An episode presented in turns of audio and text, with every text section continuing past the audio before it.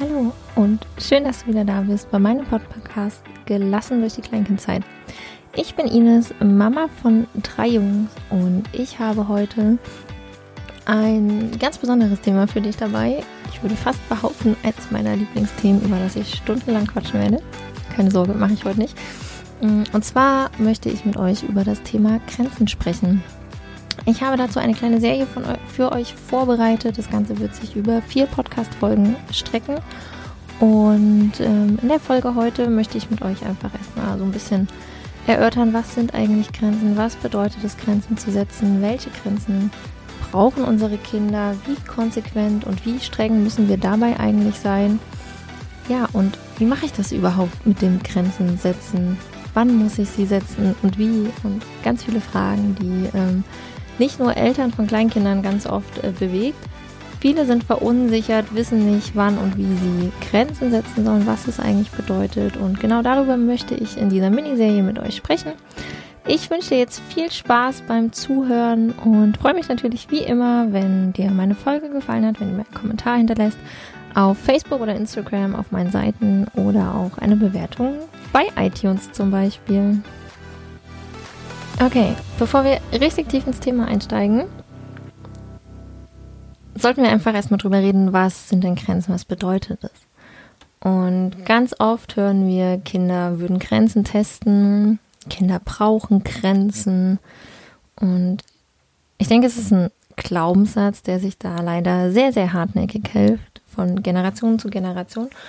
Und er ist vor allem, oder dieser Satz, diese Aussage ist total ungenau, denn was bedeutet es eigentlich? Welche Grenzen sind denn überhaupt gemeint? Ja, und, und wie soll ich die nun setzen in meiner Erziehung? All diese Fragen bleiben unbeantwortet und das führt einfach ganz oft zu Verunsicherungen ähm, bei Eltern, speziell bei Eltern mit einem Kleinkind, einem ersten Kleinkind die dann auf einmal vor ihrem anderthalbjährigen stehen, der wütend, weiß ich nicht, ein Spielzeug oder Essen auf den Boden wirft oder den Löffel beim Essen auf den Boden wirft. Ähm, und dann ganz schnell diese Frage kommt, ja, ist das denn jetzt eine Grenze? Muss ich denn da jetzt eine Grenze setzen? Und wie mache ich das denn dann? Grenzen sind sehr individuell. Das heißt, es gibt keine Aussage darauf, was ist eine Grenze und was ist eine Grenze nicht. Generell sollten wir uns, glaube ich, erstmal klar machen, dass Grenzen immer etwas Trennendes sind.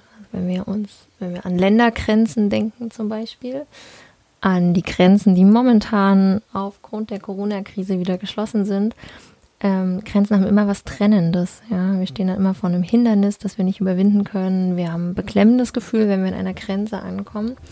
Und genau das sollten wir auch im Hinterkopf behalten, wenn wir darüber nachdenken, dass wir unseren Kindern Grenzen setzen möchten oder wollen und warum wir das denn machen.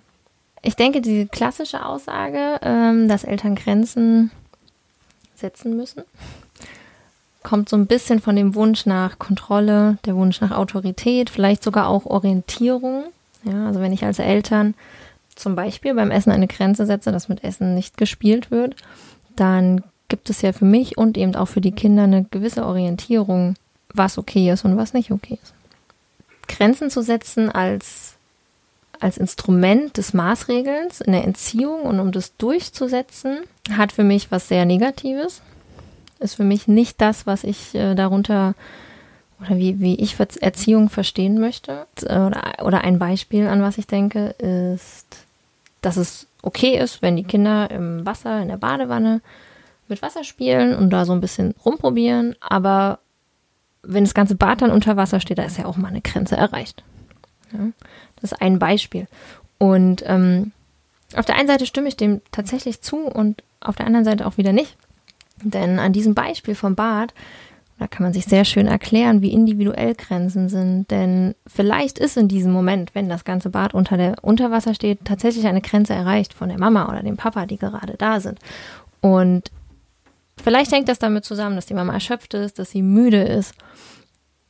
Sprich, diese Grenze ist verschiebbar. An diesem Tag ist sie eben erreicht, die Grenze. Die Mama kann da nicht mehr gelassen und spaßig drauf reagieren, kann auch nicht mehr, ähm, tja, einfach ein paar Handtücher rausholen und ähm, das ganze Wasser wieder aufwischen, Das kann aber an einem ganz anderen Tag wieder ganz anders aussehen. Also an einem Tag, an dem sie entspannt ist, ausgeschlafen, nicht so viel Arbeit hatte, es noch keinen Streit gab, sie genug schon gegessen hat, dann kann sie das total lustig finden und vielleicht steigt sie dann ein in die Wasserschlacht. Also diese Grenze, wann diese Grenze erreicht ist, ist total individuell. Sowohl bei uns als auch bei unseren Kindern. Und da, Achtung, Spoiler, ähm, unsere Kinder brauchen nämlich keine Grenzen, weil sie haben Grenzen und sie erfahren ganz tagtäglich Grenzen. Sie erfahren die Grenzen ihrer Eltern, sie erfahren die Grenzen von anderen Menschen, mit denen sie zu tun haben, von Kindern, mit denen sie im Kindergarten und in der Schule zusammen sind, von Erzieherinnen, von Oma, Opa. Also sie erfahren täglich Grenzen. Und der dänische Familientherapeut Jasper Joule, ich glaube, man spricht ihn so aus, hat schon gesagt, wenn Eltern anfangen, ihre eigenen Grenzen einzustehen, dann erleben Kinder ganz automatisch welche. Und genau das ist das, was ich an oder was ich unter Grenzen in der Erziehung verstehe. Wenn wir Eltern uns mit unseren persönlichen Grenzen auseinandersetzen, wenn wir unsere persönlichen Grenzen kennen und anfangen dafür einzustehen, wenn wir unseren Kindern gegenüber ähm, Grenzen von anderen Menschen aufzeigen, die Grenzen von anderen Personen wahren, erleben unsere Kinder ganz automatisch Grenzen. Das gleiche gilt für die Grenzen unserer Kinder. Wenn wir von Anfang an, auch schon beim Kleinkind, die Grenzen achten, wahrnehmen, respektieren, werden unsere Kinder ein Gefühl dafür bekommen, wie individuell das ist und von sich aus in der Lage sein, Grenzen von anderen zu wahren. Da gehört gerade in der kindlichen Entwicklung natürlich noch viel, viel mehr dazu. Da gehört sowas wie Empathieempfinden dazu. Da gehört dann auch eine gewisse Frustrationstoleranz dazu, ähm, Impulskontrolle, um eben, wenn sie an die Grenze eines anderen Menschen stoßen, auch entsprechend reagieren zu können. Da gehört noch viel, viel mehr dazu. Das heißt, so ein Kleinkind bekommt es nicht automatisch hin, ähm, wenn wir ihm sagen, du, der Paul äh, oder dem Paul tut es weh, wenn du ihm mit der Schaufel auf den Kopf haust, äh, dass er das dann einfach lässt. Da ist noch ganz, ganz viel mehr im Spiel. Nur wenn wir von Anfang an unseren Kindern zeigen, okay, jemanden eine Schaufel auf den Kopf zu hauen zum Beispiel, ist die Grenze, damit ist die Grenze des anderen Menschen erreicht, bekommen die Kinder ein Gefühl dafür und können damit oder können das dann einfach besser einordnen in ihre weiteren Entwicklung. Also die, die Frage, die wir uns eigentlich stellen sollen, ist eben nicht, welche Kinder, äh, welche Grenzen Kinder brauchen, sondern welche Grenzen haben sie denn einfach schon in ihrem tagtäglichen Leben. Ich habe jetzt eben oder von davon, wo ich gesprochen habe, das waren so ein bisschen die persönlichen Grenzen von anderen Menschen. Wenn zum Beispiel eine Mama erschöpft ist und sie an ihre Grenzen stößt, wenn jemand verletzt wird, ist das auch eine Grenze von jemand anderem. Und es gibt noch die natürlichen Grenzen. Und unsere Kinder aufgrund ihrer eher, naja, noch geringeren Körpergröße haben davon sehr, sehr viele. Also zum Beispiel die Küchenschränke in der Küche, die oberen Schränke oder die Kühlschranktür, die sich nicht öffnen lässt oder auch die Haustür, die sich noch nicht öffnen lässt. Das sind alles Grenzen, an die sie, die sie tagtäglich erleben, aufgrund ihrer Größe. Und was dazu kommt, ist, dass sie tagtäglich erleben, wie wir ganz leicht diese Grenzen überschreiten können, weil wir einfach schon größer sind, weil wir längere Arme haben und die Haustür für uns kein Hindernis mehr darstellt. Wenn wir also jetzt mal überlegen, ne, das dürft ihr auch gerne mal für euch machen, euch mal zu überlegen, okay, was mache ich denn tagtäglich vor der Nase meines Kindes, was das Kind nicht kann? Und ähm, unsere Kinder sehen das natürlich, die bekommen das mit und das kann alles zu Frust führen. Also die, die, die sind ja nicht blöd, ne? die sehen das natürlich und die nehmen das erstmal einfach so hin und so wahr und so, okay, ist halt so, komme ich nicht dran. Nur wenn wir das ignorieren und ähm, oder sogar noch gegen unsere Kinder benutzen, indem wir dann gewisse Dinge vielleicht wegstellen, nach oben stellen, ähm, damit sie nicht mehr damit spielen können oder sowas, ja. Das sind alles Dinge, die zu Frust führen. Und ähm, da ist wirklich, also da müssen wir dann für uns schauen, okay, wollen wir das, ja? Wie wollen wir damit umgehen? Ist das für mich okay, dass ich diese Grenzen dann sozusagen missbrauche? Und eine ganz wichtige Sache, die dem Ganzen auch noch irgendwie zugrunde liegt, oder eine Annahme, also diesem Thema Kinder brauchen Grenzen, wir müssen den Kindern Grenzen setzen, damit sie lernen, wie sie sich zu verhalten haben. Ja, das ist ja irgendwie so das, was da dahinter steht. Mm, dem Ganzen liegt ja noch diese Annahme zugrunde, dass unsere Kinder nicht okay sind, dass sie irgendwie mangelhaft sind, ähm, dass sie noch ein Defizit haben in Sachen sozialem Zusammenleben vielleicht und dass wir ihn mit Strafen, mit Regeln eben genau das beibringen sollen, wie sie sich zu verhalten haben. Ja, Gott sei Dank hat in, hat in den letzten Jahren die Bedeutung von, von bedürfnisorientierter Erziehung, von beziehungsorientierter Erziehung immer mehr zugenommen. Und wir wissen oder, oder wir sprechen unseren Kindern einfach mittlerweile eine gewisse Kompetenz zu. Und das möchte ich auch total unterstützen, dass unsere Kinder sehr kompetent sind in dem, was sie können. Dass sie sehr kompetent sind in ihrer Körperwahrnehmung zum Beispiel sehr genau wissen, was sie wollen, was sie nicht wollen, was sie brauchen, was ihnen gut tut, was ihnen nicht gut tut. Und dass wir diese körperlichen Grenzen ganz oft vielleicht auch unbewusst, unbeabsichtigt übergehen und unseren Kindern somit immer mehr ihre eigene Kompetenz auch absprechen. Ähm, ich denke dann an so Geschichten wie Wickeln, Baden, also alles so rund um Hygiene, ähm, Anziehen, was Kinder anziehen und was sie nicht anziehen.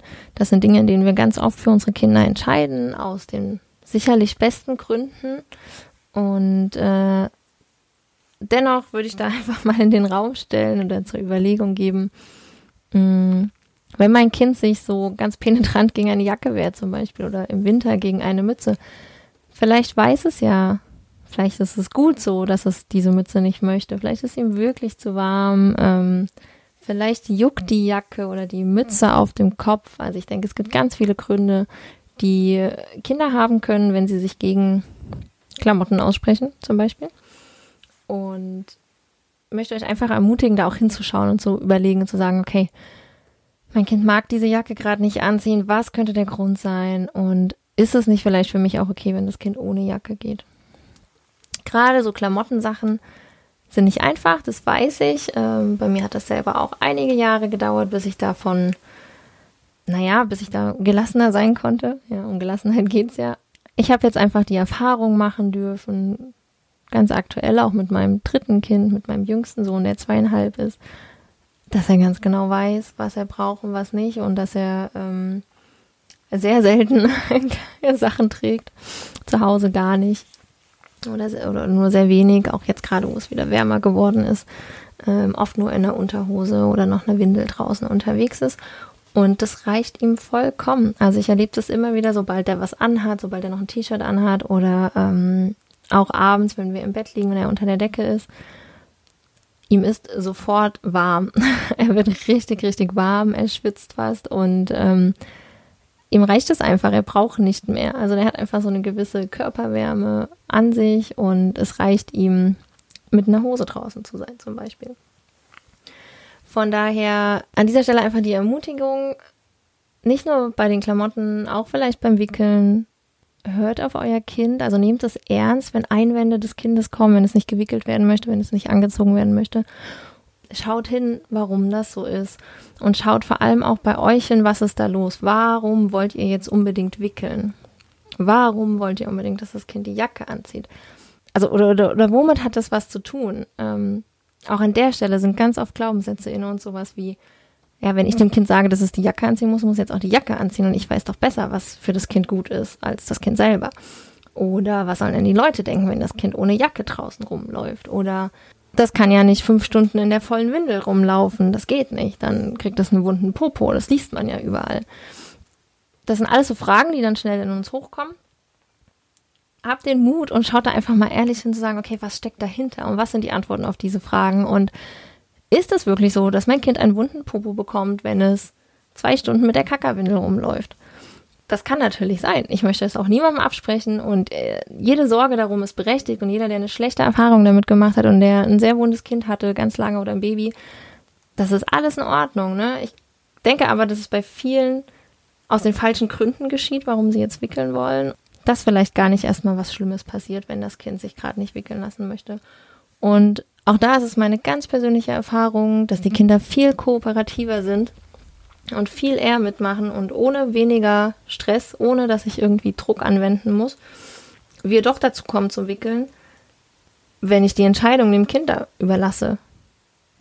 Damit meine ich jetzt nicht, dass das Kind irgendwann von, zu, von alleine kommt und sagt, hier Mama, ich möchte jetzt die Windel gewechselt haben. Aber wenn ich ihn einfach immer nur mal drauf anspreche und sage, du, ich würde dir gerne die Windel wechseln, ähm, wo sollen wir das machen? Sollen wir das im Wohnzimmer machen? Sollen wir das im Badezimmer machen? Möchtest du in die Badewanne gehen zum Abspülen? Möchtest du selber mitmachen beim Abwischen? Soll dein großer Bruder uns helfen? Oder möchtest du die Feuchttücher alleine holen? Also einfach das Kind mit einzubeziehen und ihm das Gefühl zu geben, dass es selber entscheiden darf über das, was da gerade mit seinem Körper passiert, nämlich das Saubermachen. Und ähm, dann kommt die Kooperation von ganz alleine beim Kind. Das ist meine ganz persönliche Erfahrung und ich bin immer wieder sehr überrascht darüber, wie bereitwillig mein Kind mitmacht, wenn ich den Druck aus dieser Sache rausnehme. Und wenn ich eben nicht vor ihnen stehe und sage, du, wir müssen jetzt aber die Windel wechseln, jetzt sofort und gleich, ähm, sondern wenn ich da selber ganz ehrlich den Druck rausnehmen kann. Und äh, nein, das auch, auch das gelingt mir nicht immer ganz, ganz eindeutig. Nein, und das wird niemandem immer gelingen. Und ähm, das habe ich schon in meiner Einführungsfolge gesagt, das möchte ich auch jetzt nochmal betonen. Es geht nicht darum, dass immer alles perfekt läuft und immer alles mega harmonisch ist, ähm, sondern ich möchte euch einfach dazu ermutigen, gewisse Dinge ab und an in Frage zu stellen, hinzuschauen, ehrlich hinzuschauen, ähm, sich ehrlich zu fragen, warum mache ich das gerade? Wie möchte ich mich eigentlich meinem Kind gegenüber verhalten? Was ist für mich okay, was ist für mich nicht mehr okay? Und dann nach Lösungen zu schauen und zu suchen, wie könnt ihr mit gewissen Situationen umgehen. Wir alle haben einfach noch mit, ähm, ja, mit unserer eigenen Erziehung auch zu kämpfen, mit den Erfahrungen, die wir gemacht haben. Wir haben jeder den eigenen Rucksack zu tragen und ähm, gerade diese ganzen Glaubenssätze treffen uns meistens in, äh, in, den, in den besonders krassen Situationen ganz unvorbereitet, also in Situationen, in denen wir eigentlich besonnen reagieren wollen und irgendwie gelassen reagieren wollen ähm, und über die wir vorher schon viel gelesen haben und wo wir irgendwie schon die Theorie kennen. Gerade in diesen Situationen kommen dann immer diese ganzen Glaubenssätze auf einmal um die Ecke und dann schießen uns Fragen in den Kopf oder so kleine Stimmen im Kopf, die dann sagen, jetzt kannst du dir jetzt aber nicht gefallen lassen, so geht es jetzt aber wirklich nicht und jetzt musst du doch mal eine Grenze setzen und ähm, auch das berühmte, dein Kind wird dir noch auf der Nase rumtanzen, schwirrt, glaube ich, dem einen oder anderen immer mal wieder durch, äh, von uns durch den Kopf. Das ist okay. also das ist alles okay. Es ist total okay, dass wir in Situationen kommen, ähm, in denen wir vielleicht nicht so reagieren, wie wir uns das eigentlich wünschen würden. Und ähm, wir dürfen dann halt nach diesen Situationen, wenn wir aus dieser Situation wieder rausgekommen sind, schauen, okay, was war da eigentlich los? Ja, wir reflektieren dann einfach diese Situation. Wir fragen uns, okay, was ist passiert? Warum habe ich jetzt sofort irgendwie wütend reagiert oder warum bin ich sofort wütend geworden? Was hatten meine Kinder vielleicht im Kopf? Was, was war los? Ja, ähm, gerade Situationen, die auch immer und immer wieder auftreten, um jetzt vielleicht bei dem Windelwechseln Beispiel zu bleiben. Also wenn du, wenn du dein Kind aufforderst, komm, wir gehen Windel wechseln und dein Kind sagt nein und du wirst darüber jedes Mal sofort wütend dann ist es halt mal ein Punkt hinzuschauen, okay, warum macht mich das so wütend, dass mein Kind Nein sagt? Hat es was damit zu tun, hat es was mit, mit einem Machtgefühl oder Unmachtsgefühl in dem Fall zu tun? Also, dass ich mir denke, okay, wenn ich was sage, muss mein Kind das machen? Ist das vielleicht das, was bei dir im Hinterkopf ist? Ähm, oder ist es wirklich nur die Sorge um die Gesundheit am Popo? Und dann kannst du halt hinschauen, wie du diese Situation anders lösen könntest. Also könntest schauen, okay, wenn es mir hier um das Ohnmachtsgefühl geht, warum ist das so? Ja, es ist dann wahrscheinlich auch ein bisschen was, was irgendwie tiefer geht und es lässt sich nicht von heute auf morgen ändern. Ähm, Wenn es dir wirklich um die Gesundheit geht und du da Sorgen hast, dann kann ich nur dazu ja motivieren. Belest euch, ja, fangt an irgendwie zu recherchieren, tauscht euch mit anderen aus, versucht mal über euren eigenen Schatten zu springen und einfach abzuwarten, was passiert, wenn das Kind die Windel anlässt und dann neu zu reagieren oder, oder, oder neu zu überlegen, wie ihr in der nächsten, das nächste Mal reagieren könnt. Und solche Veränderungen passieren eben auch nicht von heute auf morgen, sondern das dauert eine ganze Weile. Und dieser ganze Prozess, unsere Erziehung zu ändern oder mit unseren Kindern anders umzugehen, als wir das vielleicht gelernt haben, das dauert und das passiert nicht gleich und ähm, das ist okay, dass es dauert. Also nochmal abschließen, was können wir machen mm, oder wie gehen wir mit Grenzen um? Der erste wichtige Punkt, Grenzen sind total individuell und unterschiedlich. Jeder Mensch hat andere Grenzen und gerade in Sachen Erziehung bei jedem Elternteil, bei allen Eltern sind unterschiedliche Grenzen an unterschiedlichen Stellen erreicht. Und diese Grenzen können sich an den verschiedenen Tagen einfach auch unterscheiden. Das hat immer was mit unserer eigenen Grundstimmung auch zu tun. Was können wir machen, wenn wir jetzt in einer Situation waren oder sind, ähm, die irgendwie blöd gelaufen ist? Wenn unsere Kinder irgendwas gemacht haben, womit wir nicht einverstanden waren oder wenn eine Situation immer und immer wieder auftritt und die uns immer und immer wieder sauer macht, die uns immer wieder beschäftigt. Ne? Stellt euch, also fangt an, euch zu fragen, okay, was, was würde mir helfen? Worum geht es mir? Was ist vielleicht mein eigenes Bedürfnis dahinter? Was könnte meinem Kind oder meinen Kindern helfen? Warum macht mein Kind das immer wieder? Hm, wie fühlt sich mein Kind in dieser Situation? Wie fühlst du dich in dieser Situation? War oder ist diese Situation wirklich schlimm? Sie, ist sie nur für mich schlimm? Fragt andere Menschen, ob sie das auch schlimm finden. Andere Eltern, euren Partner, Partnerin, Oma, Opa. Fragt die, ob die das auch schlimm finden. Und dann versucht es für euch ein bisschen einzuordnen, für euch zu bewerten. Es ist vollkommen okay, wenn du das nicht sofort hinbekommst. Das soll es gewesen sein für heute. Für den ersten Input der Serie Grenzen. In der nächsten Folge möchte ich dann noch genauer auf die unterschiedlichen Arten der Grenzen eingehen. Also ich hatte es eben schon mal angesprochen, es gibt persönliche Grenzen und es gibt natürliche Grenzen. Und dann gibt es eben noch die willkürlichen Grenzen. Ich hoffe einfach, dass du heute aus der Folge ein bisschen mitgenommen hast, dass Grenzen nicht eindeutig sind, dass unsere Kinder eigentlich gar keine willkürlichen Grenzen brauchen. Da es ganz viele natürliche und eben persönliche Grenzen gibt, mit denen auch unsere Kinder konfrontiert sind, nicht nur wir. Genau, in der nächsten Folge gehe ich einfach noch ein bisschen mehr darauf ein, was die unterschiedlichen Grenzen sind, das, was das bedeutet und wie wir damit umgehen können. Ich werde euch ein paar Beispiele mitbringen. Also schön, dass du da warst, schön, dass du bis zum Schluss zugehört hast. Ich freue mich, wenn dir meine Folge gefallen hat. Ich freue mich über Kommentare oder Bewertungen bei iTunes zum Beispiel. Ähm, Kommentare bei Instagram oder Facebook zum Post zu dieser Folge. Wenn du Fragen hast, lass sie mir da. Ich gehe drauf ein. Wenn du Anregungen da hast, ich freue mich darüber. Und genau, ich wünsche dir viel Spaß noch weiterhin mit meiner mit meinen Folgen. Ich hoffe, dass du bei der nächsten Folge einfach auch wieder dabei bist. Alles wird gut, deine Ines.